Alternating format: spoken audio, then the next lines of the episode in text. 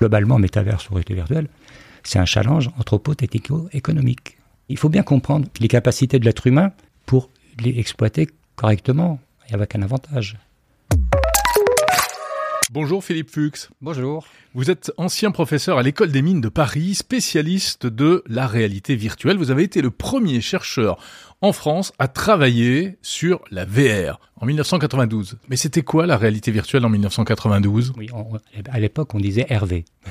Maintenant on dit VR. En français, oui. Voilà, voilà, c'était. En 92, oui, euh, il n'y avait aucune information. C'était assez difficile de, de propager dans l'avenir. Mhm. Mais il y avait quand même déjà des, les anciens qui travaillaient sur les simulateurs de transport. Il ne faut pas croire que la, réalité virtuelle, comme le d'autres domaines, arrive du jour au lendemain. Bien sûr. Donc il y avait déjà tout un passé pour former les pilotes d'avions, pour tester les voitures. Il y avait les simulateurs de transport. Mais on appelait ça de la réalité virtuelle? Oui, on a, on a défini ça, euh, Jérôme Moulanier, euh, dans les années 85-90 par là, a donné le terme en anglais, on l'a traduit en réalité virtuelle par de façon simple. Mais euh, on a parlé de réalité virtuelle dans les, premiers congrès, étaient pas à Laval, c'était déjà à Montpellier, en les mmh. années 92-93. Et on parlait des interfaces entre le, réel et le virtuel, et on parlait de réalité virtuelle. Il y avait, si je me souviens bien, le salon Imagina. Euh, ah, il y avait aussi Imagina. Alors Imagina, c'était aussi ça avait des gens qui venaient de l'image de synthèse, et qui évidemment intéressaient les gens de la télévision ou de, l'audiovisuel. Et Imagina a parlé de réalité virtuelle aussi, bien sûr. Quelle définition vous donnez, euh, vous, au mot réalité virtuelle? Alors voilà, c'était un des, premiers challenges que, j'ai définis. En tant que chercheur, on, a l'avantage de ne pas être dans un domaine disciplinaire, parce que souvent, les gens parlent de réalité virtuelle par rapport à leur domaine disciplinaire. Donc j'ai essayé d'être le plus large possible. Et si on regarde la finalité, parce qu'on peut parler de définition technique, mais la finalité, c'est bien de mettre une personne dans un environnement artificiel. Mhm. dans laquelle on peut avoir une activité sensorimotrice, pour dire simplement au grand public, avoir agir physiquement. Oui, ça trouble un peu les sensations. Quoi. Enfin, on a l'impression d'y être. On y est. On y est. alors oui, là, aussi, on pourra discuter un mhm. peu. Est-ce qu'on a une simulation? Mais on y est dans cet environnement virtuel. Et on peut y agir. Alors plus ou moins de façon importante. Alors évidemment, il y a le jeu vidéo qui est un cas particulier. On on parlait jamais de réalité virtuelle pour le jeu vidéo, puisqu'en lui-même, c'est un, un très grand marché, un très grand domaine, donc on parlait des jeux vidéo. Mhm. Dans le jeu vidéo, vous interagissez. Et c'était le début où les gens, grand, le grand public, ont pu dire on, peut interagir maintenant et non pas observer, comme le cinéma, la télévision, on peut agir dans un environnement artificiel. Alors aujourd'hui, Philippe Fuchs, la réalité virtuelle, ça, ça, ça, intègre vraiment la notion euh, d'immersion, la notion d'immersion. Voilà. On est enfermé quelque part dans un casque euh, on ne voit plus le monde extérieur et on est plongé dans un monde parallèle. On n'est pas forcément avec un casque. On est immergé. Alors, quand on dit immergé, du reste, certains disent euh, on est semi-immergé, immergé total. En fait, il faut aller creuser un peu pour savoir ce que l'on veut dire. Donc, il y a l'immersion physique sensorimotrice. Mmh. Hein. Ça peut se faire par un casque, hein, puisque évidemment, mais ça peut se faire aussi devant des grands écrans. Un simple grand écran, on peut interagir. Et c'était les premiers travaux se faisaient par les artistes, par exemple, pour des images, ils appelaient ça des images interactives. On interagissait, mais devant une image. Mhm. Donc on, va, on pourra expliquer un peu la différence entre faire de l'immersion l'interaction devant un, écran d'ordinateur, devant un smartphone, ou devant avec un visiocasque. Mais la réalité virtuelle au sens large, c'est on est immergé au niveau sensorimotrice.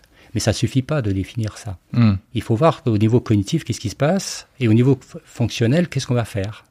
C'est-à-dire C'est-à-dire que au niveau euh, motrice, donc on, se connecte avec euh, différentes interfaces. on n'a pas toutes les possibilités par rapport à, tous nos sens, mais on, est connecté avec un, environnement artificiel qui est créé par évidemment un ordinateur.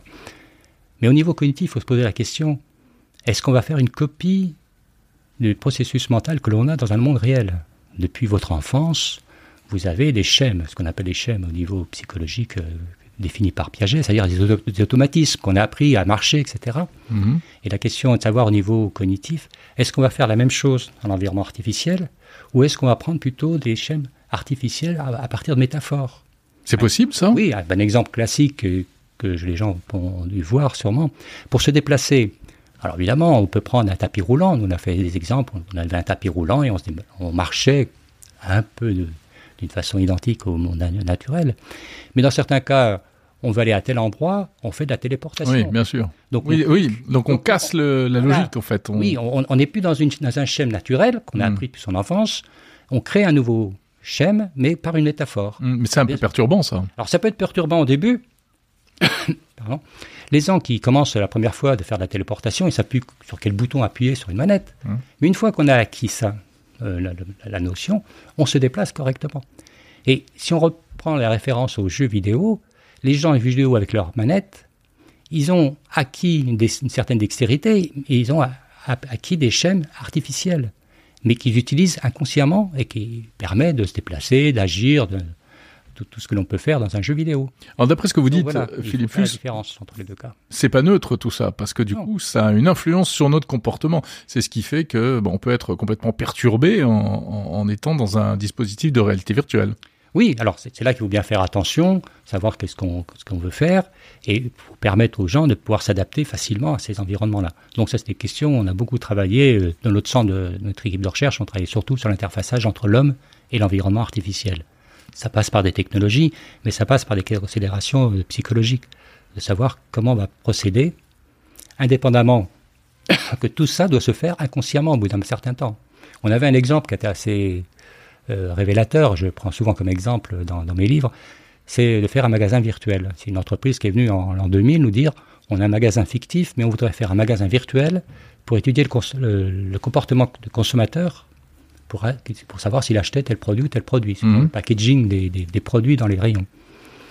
On leur a dit, ben, on ne sait pas si on sait faire ça, surtout qu'ils m'ont dit, il faut que les gens soient pris dans la rue, il faut qu'en trois minutes, ils fassent des courses et non pas qu'ils utilisent des manettes. Hum, hum, hum. Et donc, euh, voilà, le problème, tout, tout, ça doit devenir transparent pour l'utilisateur. Qu'est-ce que vous avez fait? Alors, on a testé, et au bout d'un an, ou six mois, un an, on a dit, ben oui, on arrivait.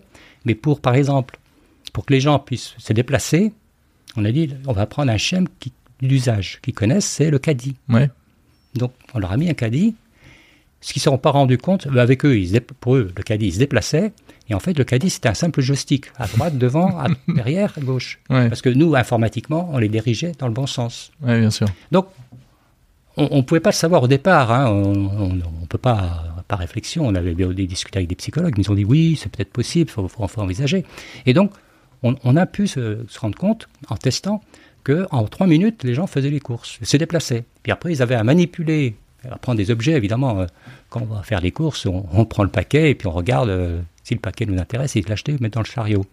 Hmm. Et donc là aussi, on avait à manipuler un, capteur à 6 degrés de liberté.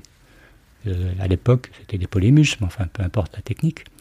Et on s'est aperçu qu'il y avait comme quelques personnes qui avaient du mal à regarder les faces inférieures, supérieures de, la boîte. Parce que le schème d'usage qu'ils ont, que, tout le monde a appris à un an à mettre des cubes l'un sur l'autre, hein, hmm. c'était pas innocent qu'on a appris à manipuler tout ça. Il faut, voir la complexité pour le cerveau d'apprendre de, à manipuler, d'orienter un objet dans tous les sens. Mais une fois qu'on a acquis ça, ça nous paraît tellement évident que ça paraît tout simple. Je ne rentre pas dans les détails pour savoir comment ça se passe. Mais la personne regardait ses mains, elle regardait un écran qui était devant elle. Et rien que ça, ça a troublé deux personnes. Elle arrivait, ils n'arrivaient pas à regarder les faces inférieures, supérieures d'une boîte. D'accord, oui, une, perte, une perte de repère en fait. Une perte de repère. Donc c'est là, ces personnes-là étaient euh, en difficulté. Mais la plupart des gens, on s'est aperçu qu'en trois minutes, elles arrivaient, et au bout de trois minutes, ils faisaient les courses.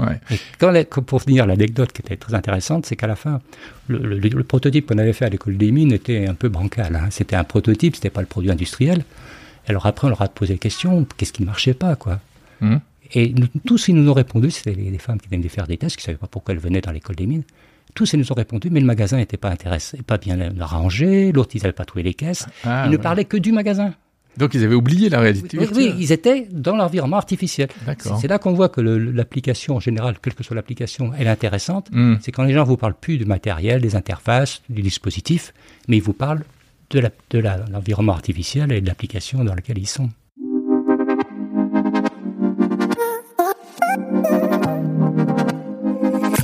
Alors c'est super intéressant ça, Philippe Fuchs. Ça veut dire que euh, vous avez, euh, il y a déjà plusieurs années, euh, travaillé sur est-ce qu'on peut s'acclimater à la réalité virtuelle. Aujourd'hui, on est à une époque où on nous dit que peut-être demain on passera des heures, plusieurs heures par jour avec un casque ou pas sur la tête, etc.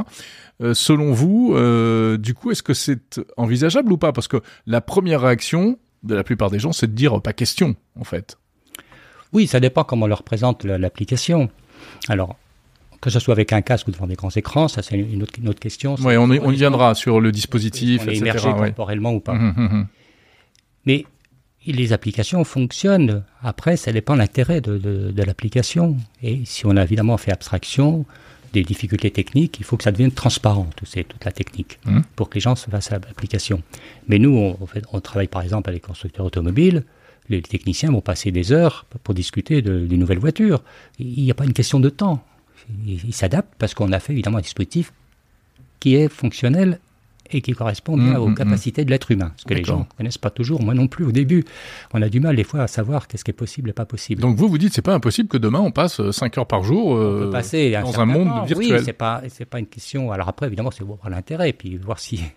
oui, oui, bien sûr. sûr. Mais il n'y a pas de difficulté intrinsèque au niveau de l'application. Et les gens qui ont la nausée quand ils sont immergés là-dedans, c'est définitif ou c'est une question d'habitude Il faut faire la part des choses. Euh, et justement, quand c'est devenu grand public en 2015, beaucoup d'entreprises ont été nouvelles, n'ont pas pris le temps de, revoir un peu les, compétences, les, les difficultés qu'il y avait à faire des environnements artificiels, parce qu'en réalité virtuelle, l'activité sensorimotrice n'est pas identique au monde réel. Il y a toujours des biais, des incohérences sensorimotrices. Hein. Donc ça, il faut, sauf cas exceptionnel, mhm. il y a toujours des incohérences hein, sensorimotrices. Mais on sait, il y a des règles qui, existent depuis 50 euh, ans sur la vision stéréoscopique. Les gens qui ont travaillé sur les simulateurs de transport, ils savent bien la difficulté que l'on a parce que votre système vestibulaire va détecter la position fixe de votre corps et vos images, grâce à la vision périphérique, va vous faire comprendre que vous êtes en train de déplacer. Voilà, c'est là où ça va plus. Voilà, alors la vision, la vision, il faut savoir que le sens de la vision, c'est le sens prépondérant. Donc c'est lui qui l'emporte. D'accord. Donc si on respecte certaines règles si on n'a pas trop d'incohérence, pour ne pas rentrer dans les détails, mais si on n'a pas trop d'incohérence entre le système vestibulaire et la vision que vous proposez à l'utilisateur, ça se passe sans problème. Vous voulez dire par exemple, si je suis dans une simulation de course de voiture, il faut que le siège bouge euh, pour me donner l'impression que je suis vraiment sur une route. alors, soit le simulateur est statique. S'il est statique, si vous allez en ligne droite à vitesse constante, il n'y aura pas de problème. Pas de problème, puisque votre système vestibulaire, il va détecter les accélérations, hum, hum, hum. les inclinaisons de la tête. Par contre, si vous faites des virages, si vous êtes en train de faire une route de montagne, vous aurez la nausée. Oui, bah oui. Surtout si, votre, si vous êtes fixe. Alors, si vous avez un simulateur, comme dans les, simulateurs de vol, hum. évidemment, vous avez l'inclinaison, etc. Donc, ça correspond à, la réalité. Enfin, moi, je me souviens d'avoir essayé des simulateurs de voiture, par exemple, qui, étaient parfaits, et qui bougeaient beaucoup, mais on ressort, on est complètement euh, secoué. Oui, parce qu'il y a des limites. Alors, il faut les connaître, on ne va pas rentrer dans les détails, mais il y a des limites d'accélération, de, mètres par seconde carré. ah oui, d'accord. Tout ça, ça la vision stéréoscopique, c'est un degré. Je, vous donne un chiffre là, mais pour la plupart des gens, la vision stéréoscopique, le décalage entre les deux images, il ne faut pas dépasser 1,5 degré. Okay. disparité rétinienne au niveau de vos yeux. Pourquoi? Parce que le cerveau ne pourra pas accepter plus. Alors ça, c'est un ordre de grandeur moyen. Donc on connaît pour l'ensemble de la population, actuellement, maintenant, toutes ces règles pour limiter les incohérences motrices pour pas qu'il y ait d'impact, euh, des malaises ou d'inconfort pour la personne. Donc il faut que les équipements soient conçus en conséquence. Bah, pas que les équipements, c'est que l'application prenne en compte. Et bon, j'ai écrit un, dernier livre, puis nous, depuis d'avant, où j'explique toutes les incohérences. Il y en a trois principales, il y a douze solutions, euh, il y a, autrement, si on fait tout, on en a dix hmm. incohérences possibles. on ira lire votre livre. Oui, oui, bah oui. Il s'appelle comment? Euh, Théorie de la réalité virtuelle, les véritables usages. Eh bien voilà, de Philippe Fuchs. Voilà. On va le lire. Non mais, bien sûr, mais c'est un peu long à lire, mais il faut lire, il faut comprendre. Non, mais, mais, tout ça, c'est pas de moi. Hein. C'est connu, il y a des règles qui datent de. Oui, oui, c'est des, des, travaux maintenant qui, sont, arrivés à maturité, en fait. Voilà, alors il faut bien faire attention à ça. Alors, quand je dis ça, c'est qu'on connaît ces valeurs pour l'ensemble de la population. Mm. Ce qu'on ne sait pas encore, c'est déterminer qu'il y a quelques, quelques pourcentages de, la, de personnes qui ont du mal à s'adapter à ces environnements-là. Ah. Pour cela, ça devient difficile. Il y a des irréductibles. Un oui, c'est un peu comme dans le, euh, simulateur de, transport. Vous, prenez des, avec une voiture, vous, allez dans les routes de montagne. La plupart des gens, bon, n'ont pas de malaise, mais vous avez des, quelques personnes, des mhm. fois c'est des enfants, parce qu'ils n'arrivent pas, pas à s'adapter à ces incohérences, ou c'est pas des incohérences, mais des difficultés là pour accepter. Donc il y a des, il y a des personnes qui, qui, auront du mal, mais ça correspond à quelques pourcents, on a du mal à définir, qui auront du mal à accepter ces incohérences. Et euh, je discutais l'autre jour avec une personne, me dit Ah ben non, moi si je mets un casque, elle a des problèmes de, vision un peu un léger strabisme, des choses comme ça, ou l'hypoconvergence, ces personnes-là ne peuvent pas mettre un casque parce que elles sont trop dans l'inconfort. Mmh. Alors ces personnes-là, bon, il ne faut pas leur mettre un casque. Et alors si on fait des applications devant un écran, un simple écran, il faut modérer les incohérences. On, peut, mais on a du mal encore à, définir, dire pourquoi telle personne. Et c'est pas une question psychologique euh, des gens qui seraient, qui seraient un peu réticent par rapport aux techniques, parce que nous, on avait un collègue à l'école des mines hmm. qui, lui, avait été toujours très mal à l'aise. Mal à l'aise, alors on le, prenait pour faire des tests il y a des gens qui ont, des difficultés, euh, alors ça s'explique plus ou moins, mais ça, c'est encore des études à faire, entre le, la, la, perception, par exemple, de la verticalité, entre la, votre système vestibulaire et la vision. Et donc, euh, il y a des gens qui ne sont pas dans le dans le, cas moyen hmm. et qui, ont cas des, difficultés. Mais ça, c'est encore des recherches à faire auprès des, gens, des spécialistes, des physiologistes, pour dire.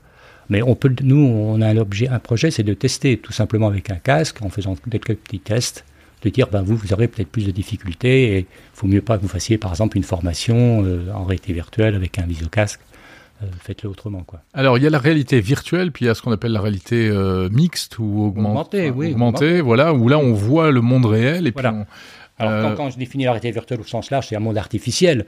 Le monde artificiel, c'est soit des images de synthèse, oui, ça. ça. peut être aussi mm. un mélange de, de réel et virtuel. Hein. Mm-hmm. Mais on a moins cet effet, cette gêne éventuelle quand Alors, on est en réalité Oui, parce qu'évidemment, quand vous êtes en réalité augmentée, on est, toujours dans le monde réel. On est toujours dans le monde réel, tout à fait. Alors, la réalité virtuelle, en simplifiant, on peut dire soit on donne des informations sur le monde réel. Mmh. Alors, un philosophe m'avait dit, on faudrait plutôt parler de euh, la réalité perception, de la réalité augmentée. C'est la mmh. perception qui est augmentée, c'est pas la, réalité. Ah Par contre, en effet. si dans cette pièce, on va rajouter un meuble, on va rajouter des objets, là, on peut dire c'est la réalité qui est augmentée. Ou alors, il y en a certaines qui parlent de réalité mixte, hein. ça, dépend des, des définitions. Mais c'est toujours un monde artificiel, mais bien sûr que là, si le corps, la personne est toujours en référence au monde réel. Donc il y a moins de difficultés, il y a moins de risques d'incohérence, il y a moins de risques de malaise. D'accord. Comment est-ce que vous voyez les, les équipements actuels disponibles? Euh, Alors les casques Meta, euh, on attend le casque Apple, mhm. euh, toutes ces choses-là. on en est quoi, à la préhistoire ou on est déjà bien avancé? Non, non, la préhistoire, c'était dans les années 80. C'était vous, sans vouloir vous vexer Oui, oui, oui, oui bien sûr, je suis le papy, la réalité virtuelle, n'hésitez pas. Et euh, en 95, par là, il y avait Nintendo, Sega, Sony, hmm. qui lançaient leurs casques, leurs visiocasques. Ah on les a un peu oubliés, ces On les a oubliés. Mais pourquoi ils n'ont pas eu de succès? Simplement, la technologie n'était pas prête, puisque les écrans, on n'avait pas des écrans comme Hmm. qui est fourni maintenant par les smartphones, où on a un certain nombre de pixels. mais il y a eu des casques et des gens ont utilisé pour la psychothérapie. Le professeur Roland Jouvent, un, psychiatre, utilisait des casques avec une faible résolution. Oui, hein. le problème, c'était la qualité d'image. Mais, la qualité d'image pour lui n'était pas très gênante, c'était pour les phobies, etc. Il disait, j'ai pas besoin d'avoir une belle qualité d'image. Les gens sont dans leur phobie et j'essaye de les traiter. D'accord. Mais euh, donc, aujourd'hui, la préhistoire, c'est ça.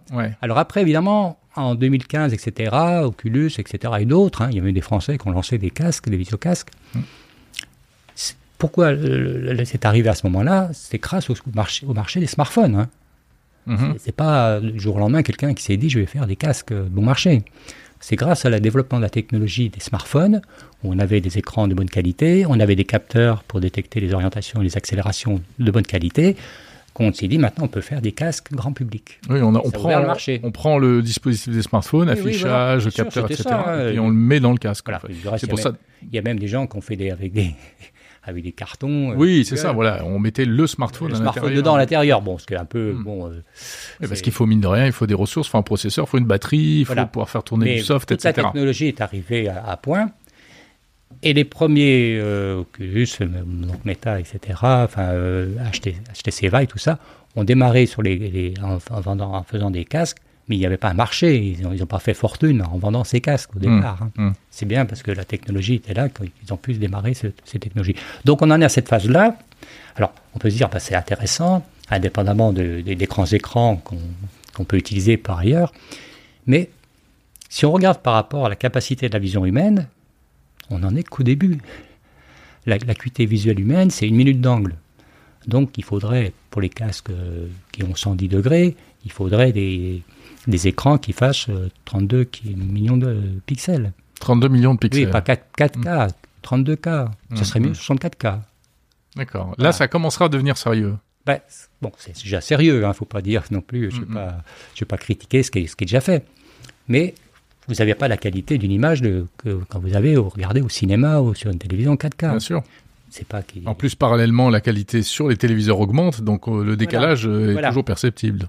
Mais ça ne veut pas dire qu'on ne peut rien faire. Mais les gens qui, du cinéma qui sont venus dans la réalité virtuelle pour faire des expériences immersives cinématographiques, certains se sont lancés, puis d'autres ont dit, ben non, j'arrive pas à, avoir une image qui correspond à ce que j'ai fait euh, dans, au cinéma. Donc on a encore du, du, chemin. Combien de temps il faudra, euh, sauf surprise euh, d'Apple, etc., il faudra des dizaines d'années. Euh, Meta qui veut nous mettre euh, un casque sur la tête, je le disais, plusieurs heures par jour pour travailler, par exemple, c'est-à-dire avec une reproduction de nos écrans d'ordinateur, mais dans un environnement virtuel. Vous y croyez? C'est absurde. Pourquoi? Bah, Parce qu'on a, on a le poste de travail qui correspond à ce qu'on a besoin. Oui, mais là, on aurait 5 euh, ordinateurs, 5 écrans, 10 écrans. On eh ben, pourrait... vous achetez 5 écrans. Enfin, je sais pas on, pourrait agir en 3, on pourrait agir je en 3D. Je pense que la plupart des gens, mais vous utilisez en 3D, les gens ont un écran, deux écrans, mes collègues ont deux écrans. Des fois, on voit trois écrans. Hmm. Bon, c'est très rare après d'avoir plus d'écrans. Oui, à moins d'être trader à Wall Street. voilà, à part ça. Donc, les écrans suffisent à eux-mêmes. Vous mettez un, casque. Ce n'est pas nécessaire, vous voulez dire, tout ça. Enfin, là, ça n'apporterait rien. Non, ça pose des difficultés. C'est-à-dire? Ah bah oui, c'est ce que j'écris dans un article euh, qui va bientôt être publié. C'est que quand vous êtes dans un casque, votre distance d'accommodation est fixée. Parce que c'est les technologies, pour l'instant, on n'arrive pas à faire des accommodations variables, donc vous êtes fixé. Donc vous êtes en permanence avec une vision accommodation fixée. Si vous avez trois écrans dans votre pièce, dans votre bureau, vous pourrez regarder Ailleurs, il y a un confort visuel plus agréable avec des grands écrans. En plus, vous allez avoir une qualité. Vous pouvez avoir trois écrans 4K. Vous n'aurez jamais ça sur les casques actuels. Mm-hmm. Alors, ben, dans 10 ans, dans 20 ans, peut-être qu'on aura des casques de très haute qualité visuelle. Mais je ne vois pas l'intérêt d'enfermer la personne dans mm. ces dispositifs-là. Si vous voulez travailler tranquillement Qu'est-ce qu'on fait les gens, que mes collègues, tout le monde voit ça On vous mettez un écouteur et vous écoutez de la musique, ou vous écoutez et vous vous isolez. la vision est un sens directif, tandis que le son, c'est omnidirectionnel. Donc si vous voulez pas être perturbé, vous mettez un casque et vous écoutez euh, la musique ou, rien du tout. Les nouvelles innovations technologiques des produits sont faites pour faire des innovations fonctionnelles, d'un usage intéressant nouveau. Qu'est-ce que ça apporte d'avoir des écrans virtuels euh, en face de soi plutôt qu'avoir les vrais écrans d'ordinateur. En plus, bon, on arrive évidemment à s'adapter, à voir, de pouvoir écrire sur un clavier virtuel, mais le clavier réel fonctionne bien. Enfin, vous utilisez tous les jours votre, votre, ordinateur, vous n'avez pas de difficulté. Il n'y a pas de vrai plus. Surtout quand vous travaillez sur des documents 2D, ce que l'on fait à 90% du cas. Si vous avez un environnement avec des objets de trois dimensions, on peut se comprendre que ça, soit intéressant d'être immergé corporellement dans cet mhm. environnement-là. Donc à ce moment-là, d'accord. Mais c'est pas le, le, poste de travail immersif. C'est on a besoin, par exemple, on est à plusieurs à travailler sur un chantier, on veut le voir virtuellement, pour, et on veut être immergé, on veut visiter un nouveau bâtiment, on veut avoir la pression, les, les, dimensions exactes du bâtiment pour se déplacer, avoir l'impression d'être dans le bâtiment. Là, ça devient intéressant d'avoir un visiocasque. Donc, on ne faut pas utiliser le visiocasque pour toutes les raisons. Mmh, mmh. Donc nous, dans le livre, je ne vais pas expliquer en détail, je pose ces problèmes bien précisément, l'un après l'autre, pour dire, est-ce que vous avez besoin déjà de la réalité virtuelle ou de la réalité augmentée ou pas du tout Et après, il faut bien préciser les questions, vous avez besoin de déplacer, vous avez besoin, quelles sont les chaînes que vous avez utilisées, comment vous allez, et comment les, les interfaces vont pouvoir être, euh, correspondre à vos besoins. Tout en sachant que la réalité virtuelle, ce n'est pas une baguette magique. Hein. Il y a des cas, on ne peut pas le faire. On ne pourra pas simuler correctement par rapport. Quoi, par exemple? C'est surtout difficile quand on a besoin de retour d'effort hein, sur la population musculaire. Mhm. Il y avait une fois. Bah, il y, a des accessoires de retour haptique. Haptique oui. C'est pas. Attention, bien faire attention à Ah, c'est pas retour d'effort. Non, il y a l'haptique, il y a deux sens. Le sens haptique, on, on peut dire qu'il y a l'interface tactile, mhm. c'est le, toucher, hein, les sensations. Et le retour d'effort, c'est vous avez des efforts des interfaces à retour d'effort. Oui, on pousse une manette, on sent si elle vous, résiste vous ou sentez, Vous en sentez les efforts sur vos muscles. Les muscles, c'est pas des actionneurs, c'est aussi mm. des récepteurs. Il y a les mécanorécepteurs qui vous permettent de dire, ben voilà, je reçois, ressens tel, tel effort ou telle allongation, allongation de mon muscle. Donc les interfaces à retour d'effort, c'est assez compliqué à, faire. Hein. On en fait, mais c'est plutôt des applications industrielles. Donc haptique, on peut faire, mais on ne peut pas tout faire. Il y a une fois, c'était un kiné qui m'avait dit, mais il y a longtemps, mais oh ben, je voudrais que les gens puissent marcher sur des escaliers parce qu'ils ont du mal à monter les escaliers. Bah, je lui dis, il faut des, escaliers réels, hein, moi, hmm. virtuellement, euh, à moins de faire un dispositif qui coûterait très cher. Voilà, je veux dire, parce qu'il y, a les contraintes techniques, mais les contraintes économiques. Hein. Bien sûr. on peut toujours rêver de faire des dispositifs, mais donc il faut faire la part des choses dans tout.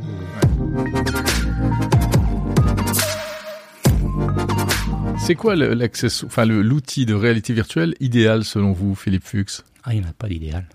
Non, non, non, il n'y a pas d'idéal. Ça dépend de l'application que vous avez besoin. Non, non, il n'y a, y a pas. Non, non, je, je combats cette idée-là. Il n'y a pas l'application. Mais par exemple, si Meta ou Apple vient vous voir en disant qu'est-ce qu'on doit faire comme casque, vous leur dites quoi? Ah, l'amélioration d'un casque, oui, ça, d'accord. Oui. L'amélioration d'un casque, principalement, c'est augmenter le champ de vision. D'accord. Et ça, c'est possible ou pas? C'est très difficile au niveau optique. Pourquoi Parce que c'est de l'optique. Et mhm. que là, faut rentrer dans. Alors, la plupart des gens ne connaissent pas l'optique. Hein, c'est un peu difficile à expliquer. Euh, quand vous avez des lentilles, vous mettez des lunettes, vous avez augmenté, les, changé le, la, vision, mais sur des lunettes, sur une certaine mmh. surface. On peut faire des, des verres progressifs, vous voulez dire Des progressifs, des lunettes, mais on est sur un champ de vision limité. Oui, Quand on veut faire sur 100, 180 euh, degrés ou même plus de 100 degrés, ça devient très difficile techniquement on arrive à faire, mais si on veut faire ça pour tout le public, mmh. hein, et à, pas cher, pas trop cher, quoi, ça devient très difficile et c'est là qu'ils ont fait des progrès pour l'instant. Oui, il y a les fameuses lentilles euh, pancake là. Euh. on fait avec des pancakes déjà, mais pancake ça veut dire quoi? Ça veut dire que c'est plus écrasé, donc ça élargit le voilà, champ? Parce qu'évidemment, il ne faut pas faire des. La difficulté, c'est qu'évidemment les lentilles doivent un encombrement qui doit être limité. Bien sûr. On fait les écrans de Fresnel, on fait les, lentilles de Fresnel, qu'on déjà, connaît ça aussi. Donc, enfin là, je peux pas rentrer sans faire des schémas. Enfin, puis je suis pas spécialiste. Oui, non, bah, on pourra pas faire de schéma là, mais. Mais euh, c'est, non, non, faut, faut, faut, bien se rendre compte que l'optique est très difficile. C'est, très difficile d'avoir une optique qui soit adaptée à toutes les personnes. Il y a l'écartement des yeux entre les personnes, ça peut être entre 55 cm et 70 cm. Donc, les caractéristiques de chaque personne est différente. Donc, faire des dispositifs qui soient acceptables pour toute personne, ça devient difficile. Si je compare avec le seul dispositif optique que l'on a sur le, sur, les nez, sur le nez, c'est des lunettes. Mmh. Mais pour faire vos lunettes, vous allez voir l'ophtalmologiste qui étudie bien votre vision, et après vous allez voir l'opticien qui vous fait sur mesure. Ouais. Alors est-ce que demain on fera des visiocasques sur mesure? Pourquoi pas? Pourquoi pas? Mais ça sera un coût et ça va être un gros challenge. Ouais. Euh, de reste, certains constructeurs de visiocasques prévoient déjà différents types de, lentilles pour différents dispositifs, mais ça devient très difficile. Non, l'optique est extrêmement difficile à faire. Bon, c'est ainsi. La, technologie, hein, c'est pas une, une, science qui se développe rapidement. Le, discours que, je, que les gens souvent disent, même les journalistes, hein, hmm. oh, les technologies vont de plus en plus vite. Moi, je leur dis, non, les technologies vont de plus en plus lentement. Ah parce qu'on oui, parce qu'on a des difficultés de plus en plus complexes. Les, choses simples, on a su, on les a fait. Mm, mm, mm. Donc, on a des difficultés et euh, c'est pas simple. Autant faire des écrans de plus haute résolution, bah, c'est une question de coût économique. Il faut faire des nouvelles usines, il faut mettre des centaines de millions pour faire, mais c'est faisable techniquement. L'optique, ça devient très difficile parce que c'est ainsi. Hein, c'est la technologie. Et, il faut que ce soit presque du sur-mesure. Voilà, sur-mesure. On va repasser par d'autres solutions, mais ça devient. c'est un challenge, un challenge. Donc le champ de vision, la définition d'image. Voilà, surtout ça, le champ de vision. Alors le champ de vision, ça dépend ce qu'on fait comme application. C'est pour ça, comme vous disiez, quelle est l'interface idéale. Hum. Si je suis un chirurgien qui doit faire une opération ou, ou simuler et me former à une opération chirurgicale, je dois regarder toujours dans la même direction. Bon, si mon champ de vision n'est qu'à limité à 110 degrés, ça me satisfait. Mhm. Par contre, nous, on a utilisé un premier casque, pour vous dire l'anecdote, en 95 chez PSA. Il voulait étudier la visibilité quand on est assis par rapport au pare-brise et aux montants latéraux des, voitures. de la voiture. Et, on a, ils ont acheté un casque, c'était la, la, qualité des casques actuels à peu près, mais un champ de vision aussi limité à 110-120 degrés. Bah, je l'ai testé avec eux, puis je leur ai dit, bah oui, ça ne fonctionnera pas. Donc ils sont passés à autre chose, à les caves. Parce que là, oui, parlez-nous un peu de ça, les caves. Donc ça, c'est un autre euh, dispositif de réalité virtuelle, mmh. bon, qui n'est utilisé effectivement que euh, par des grandes entreprises, etc. c'est un coût important, quoi, bien sûr. C'est des, des, des, murs, en fait, c'est des panneaux. Euh, oui, alors, on est, pour l'instant, on est dans une pièce qui est elle-même un dispositif. en général, il faut faire le bâtiment. Hein. Oui, ouais, c'est ça. Alors, les, les, les, caves les plus importants, ils, ont cinq faces. Hein. Ils ont mmh. même le sol. Alors évidemment, un, un écran semi-transparent, ça coûte très cher, etc. mais vous êtes immergé ici corporellement et votre environnement est, vu comme dans mhm. un visiocasque, mais vous n'avez pas de limite, malgré qu'il y a des lunettes de vision stéréoscopique, hein. mhm. donc ça limite un peu, mais vous, avez un, grand champ de vision, mais surtout le gros avantage, indépendamment de ce que votre corps est directement dedans, euh, il n'y a pas besoin de, simuler les, les, mains, les mains etc. on, voit, on voit nos vraies mains. Quoi. Et vous avez des résolutions euh, il y a 10 ans, hein, donc ils ont peut-être évolué, il y avait 70 millions de pixels. Mmh. Avec 70 millions de pixels, on commence à voir correctement, quand on est assis dans la voiture, les compteurs. Mmh. Que vous n'aurez pas ça sur un visiocasque. Alors, pour jouer, pour euh, s'amuser avec une voiture virtuellement sur un circuit, ça suffit. Mmh, C'est pour ça qu'il n'y a rien d'idéal, ça suffit pour l'application. Par contre, si vous êtes un constructeur automobile, vous voulez faire une nouvelle voiture, il faut regarder tous les détails et donc, il faut énormément de, pixels et une résolution de, capacité euh, suffisante. Mm. Avec évidemment les cartes graphiques derrière, mais vous avez euh, tout un cluster de, PC pour euh, faire utiliser les utiliser les écrans et avoir des images en temps réel qui, qui, réagissent bien à votre, à votre action. Quand on vous écoute, Philippe Fuchs, on comprend pourquoi euh, Meta, euh, Mark Zuckerberg, euh, a tant de mal finalement à arriver à, à, son, à son métavers, à son casque idéal. on sait qu'il y a plein de chercheurs qui travaillent là-dessus. Ils ont beaucoup de moyens malgré tout, la possibilité de faire plein de prototypes, mais ils se heurtent à des, à des difficultés techniques qui, qui sont encore très importantes. Oui, difficultés techniques et difficultés par rapport aux capacités de l'être humain. Et après, pour ça, globalement, métavers sur réalité virtuelle, c'est un challenge anthropo-économique. Qu'est-ce que vous voulez dire par là? Il faut bien comprendre les capacités de l'être humain pour les exploiter correctement et avec un avantage. Donc, ça dépend des techniques qu'on va utiliser, des casques que vous allez utiliser. Mmh. Mais si vous ne connaissez pas les caractéristiques de la vision humaine, vous aurez du mal à savoir qu'est-ce qui est bon usage ou mauvais usage l'exemple classique que je redonne tout le temps, mais qui était révélateur, c'était pas un visiocast, c'était pour la télévision dite 3D, qui était en vision stéréoscopique. Hum.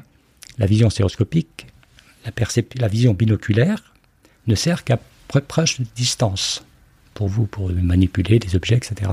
Si on fait au cinéma, on fait une vision artificielle stéréoscopique pour faire des effets artistiques. Ça se comprend. Avatar, etc. Mais pour la télévision, il n'y avait aucun intérêt. La vision on voit, on perçoit en trois dimensions en ayant la même image pour les deux yeux.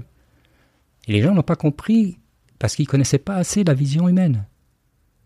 Alors je ne vais pas vous faire un cours sur la vision humaine, il faudrait une heure. Mm-hmm. Une heure au moins. il faudrait faire des schémas, c'est plus simple. Mais c'est plus compliqué que ça en a l'air. Donc il faut bien comprendre la vision humaine et les spécialistes, les stérographes qui travaillent pour le cinéma, ils connaissaient bien ça. Et, et comme moi, ils disaient, mais faire de la télévision en relief n'a pas d'intérêt. Ça n'a pas de sens. Ça n'a pas d'intérêt. Nous, on pensait que. c'était amusant avec les petites lunettes en carton qu'on trouvait dans les journaux. C'est amusant, mais voilà, mais c'est amusant. Mais après, si hmm. vous regardez les actualités, vous n'avez pas besoin de la vision stéréoscopique. Non. Alors, moi, je pensais que, comme avec toutes les chaînes qu'on a maintenant sur les, sur, dans, dans, le monde, on pouvait avoir une chaîne spécialisée pour hmm. faire de la vision stéréoscopique, pour avoir des documentaires, pour avoir des. des, bah, ça existe, je crois. Ça existe peut-être, hmm. oui, encore, mais euh, on pourrait avoir euh, des, des des, des, films artistiques hein, où on joue sur l'effet mhm. euh, stéréoscopique, la vision binoculaire. Mais c'est un jugement que vous portez quand vous dites ça, ça sert à rien, en fait. Ben, la vision stéréoscopique. Ça, apporte quand même plus de, réalisme, de, profondeur non, et tout. Non, justement, ça apporte des défauts. Ah. Parce que vous connaissez pas assez la vision humaine. Non, ça c'est sûr, je l'avoue. Les perspectives, ça fait depuis 600 ans, hein, 1415, mhm. que Alberti a dit avec un environnement 3D, je le projette sur un plan en 2D et je représente la perception de trois dimensions. Donc on sait ça depuis six siècles. Mais je ne sais pas si tout le monde a bien retenu que ça, c'est une façon de percevoir l'environnement 3D. La vision binoculaire, c'est plus un, environnement, c'est plus une perception cognitive de l'environnement que vous interprétez. C'est un phénomène bio, euh, bio neurobiologique. Mmh. vous comparez, votre cerveau va comparer les stimuli lumineux qui arrivent entre les deux yeux. Et ça, c'est un autre processus, mais qui, est, qui donne une distance absolue. Donc, si vous voulez, par exemple, je prends un exemple, si vous voulez regarder en relief un match de foot, si vous mettez deux caméras dans la tribune proche euh, de l'une de l'autre, c'est-à-dire 65 mhm. cm, qui est la, moyenne des yeux humains, ben, vous verrez les deux mêmes images. Donc, euh, qu'est-ce qu'ils faisaient les gens? Qu'est-ce qu'ils ont fait au début, il y a quelques années? Ils ont mis des écrans, les, caméras plus éloignées. Hein, D'accord. comprend Pour avoir un effet de relief. Mais à ce moment-là, votre cerveau, qu'est-ce qu'il voyait? Il ne voyait pas un match de foot sur un terrain, il voyait un match de foot sur du baby-foot. Ben oui, puisque vous écartez les images, et relativement, vous, ça vous fait ce qu'on appelle l'effet maquette. Ah oui, oui, qu'est-ce qu'on peut avoir euh, maintenant sur les photos, etc. Et donc, c'est négatif. Hmm. On leur disait, mais ils n'écoutaient pas. On leur dit, vous allez faire quelque chose de négatif. Les, les, les, les gens les promoteurs. Ils ont, fait, ils ont fait la vision stéréoscopique pour, euh, pour Roland Garros, pour des matchs de foot, ouais, ouais, bien sûr, je ne sais pas. J'aurais dit, mais c'est négatif. les gens n'ont pas envie de voir un match de foot ah. Donc vous saviez par exemple la, télévision 3D. C'est pas comme moi, c'est que tout le monde sait. Enfin, les spécialistes savent ça depuis longtemps. Mais la télé, la télé 3D, bon, bah, ça a été un bide. Hein, dans, pas. Donc on disait déjà le nom était mauvais. Ouais. ouais. Pas 3D. C'était pas 3D. C'était stéréoscopique. Voilà. Ou relief. On disait des films en relief. Donc vous vous disiez, vous saviez déjà que ça allait, ça, ça ne marcherait pas. Alors il y a déjà mes collègues des fois qui me disaient, mais t'es sûr, t'as vu tout le tout le buzz qu'ils font, tout le monde silence? Je dis, mais oui, mais tout le monde silence, mais ils silence, ils silence euh, au fond du ravin. Bah, Alors, le métaverse, c'est des choses qui seront. Hmm. Alors, le métaverse, ça va suivre le même chemin Non, mais non, pas tout le métaverse. Mais par exemple, moi, personnellement, hmm. le bureau immersif, hein, comme présenté par Meta, etc., hmm. c'est qu'un échec. Pour les raisons bah, Pour les raisons que vous n'avez pas d'avantage par rapport aux possibilités que vous avez actuelles. Et vous avez, je l'ai écrit dans mon article, tout différents défauts qui arrivent. Vous allez avoir une accommodation qui va être fixée, qui va vous fatiguer inconsciemment. Vous avez l'incohérence oculo-vestibulaire. Quand vous tournez la tête dans un casque, il faut que la bonne image, de mon point de vue, corresponde. Bien sûr. On sait, parce que le, dans, le, dans votre cerveau, dans le bulbe rachidien, votre système avec trois couches de réseau de neurones, c'est très rapide. Vos yeux tournent en fonction du mouvement de la tête, et ça se fait en 20 millisecondes. 15-20 millisecondes. Donc il faut être à, ce niveau-là. Alors techniquement, on avait du mal il y a encore 20 ans, maintenant on sait le faire. Mais il y a toujours cette incohérence comme... Alors, on l'accepte, mais l'imposer pendant des heures sur un poste de travail, c'est pas forcément mhm. positif. Mais surtout, l'accommodation est fixe. Et si vous voulez discuter avec un collègue, il faudra enlever votre casque pour voir ça. Enfin, je ne mhm. vois pas ce que ça apporte de nouveau. Oui, avec un casque, on ne fait pas l'accommodation permanente comme on fait dans la vie réelle. Bien sûr, là je vous regarde, après, ce qui est près, ce qui est loin, etc. Et donc, et ça c'est une crainte pour les ophtalmologistes. Hein. J'ai fait partie de la, ah commission de l'ANSES sur la vision stéréoscopique. Hein. Il y a, en 2014, par là, j'étais vice-président de la commission. Les ophtalmologistes ont dit, oui, il y a des craintes euh, d'utiliser la vision stéréoscopique. Et bien sûr aussi des visiocasques. Et donc, c'est pas recommandé, euh, surtout pas avant 6 ans, et jusqu'à 12 ans, ne pas en faire très souvent. Mhm. Donc, pour l'instant, les gens vont voir quelques films en vision stéréoscopique, c'est pas très gênant. Imposer des casques à des enfants, c'est très mauvais. C'est pas une bonne idée. Donc, on mettra pas. Et pour les adultes, c'est pas forcément. Si c'est pour un avantage d'être immergé corporellement, je vous dis, pour voir un environnement, pour visiter un, mhm. appartement, etc. Oui, mais on le fera pour cette action-là. Mais imposer un poste de travail qui donne pas d'avantage important. Ça pas l'intérêt. Ça n'a pas d'intérêt. Très bien. Bien écoutez, euh, donc on verra dans quelques dans quelques temps, dans quelques années, euh, ce que nous sortira Meta, euh, s'ils arrivent à. Oui, alors il y a des, avantages intéressants dans notre domaine, hein, c'est pas. Ouais, ouais. Et donc nous, on, a créé avec d'autres une association sur le métaverse agriculture. Je pense qu'au niveau de l'art et de la culture, il y a beaucoup de possibilités. Et là, c'est intéressant de, de, pouvoir développer un, monde artificiel qui est pérenne, qui est évolutif, où on peut, et qui est accessible facilement. Mhm. C'est ce qui différencie par rapport à la réalité virtuelle qu'on a utilisée depuis 10, 20 ans, 30 ans, où là, on va pouvoir avoir quelque chose qui peut être intéressant pour euh, les environnements euh, artistiques ou culturels. Bien sûr, très bien. Ben, on va s'arrêter là. Merci, il n'y a pas de quoi. Merci beaucoup, Philippe Fuchs ancien professeur à l'école des mines de Paris, spécialiste de la réalité virtuelle.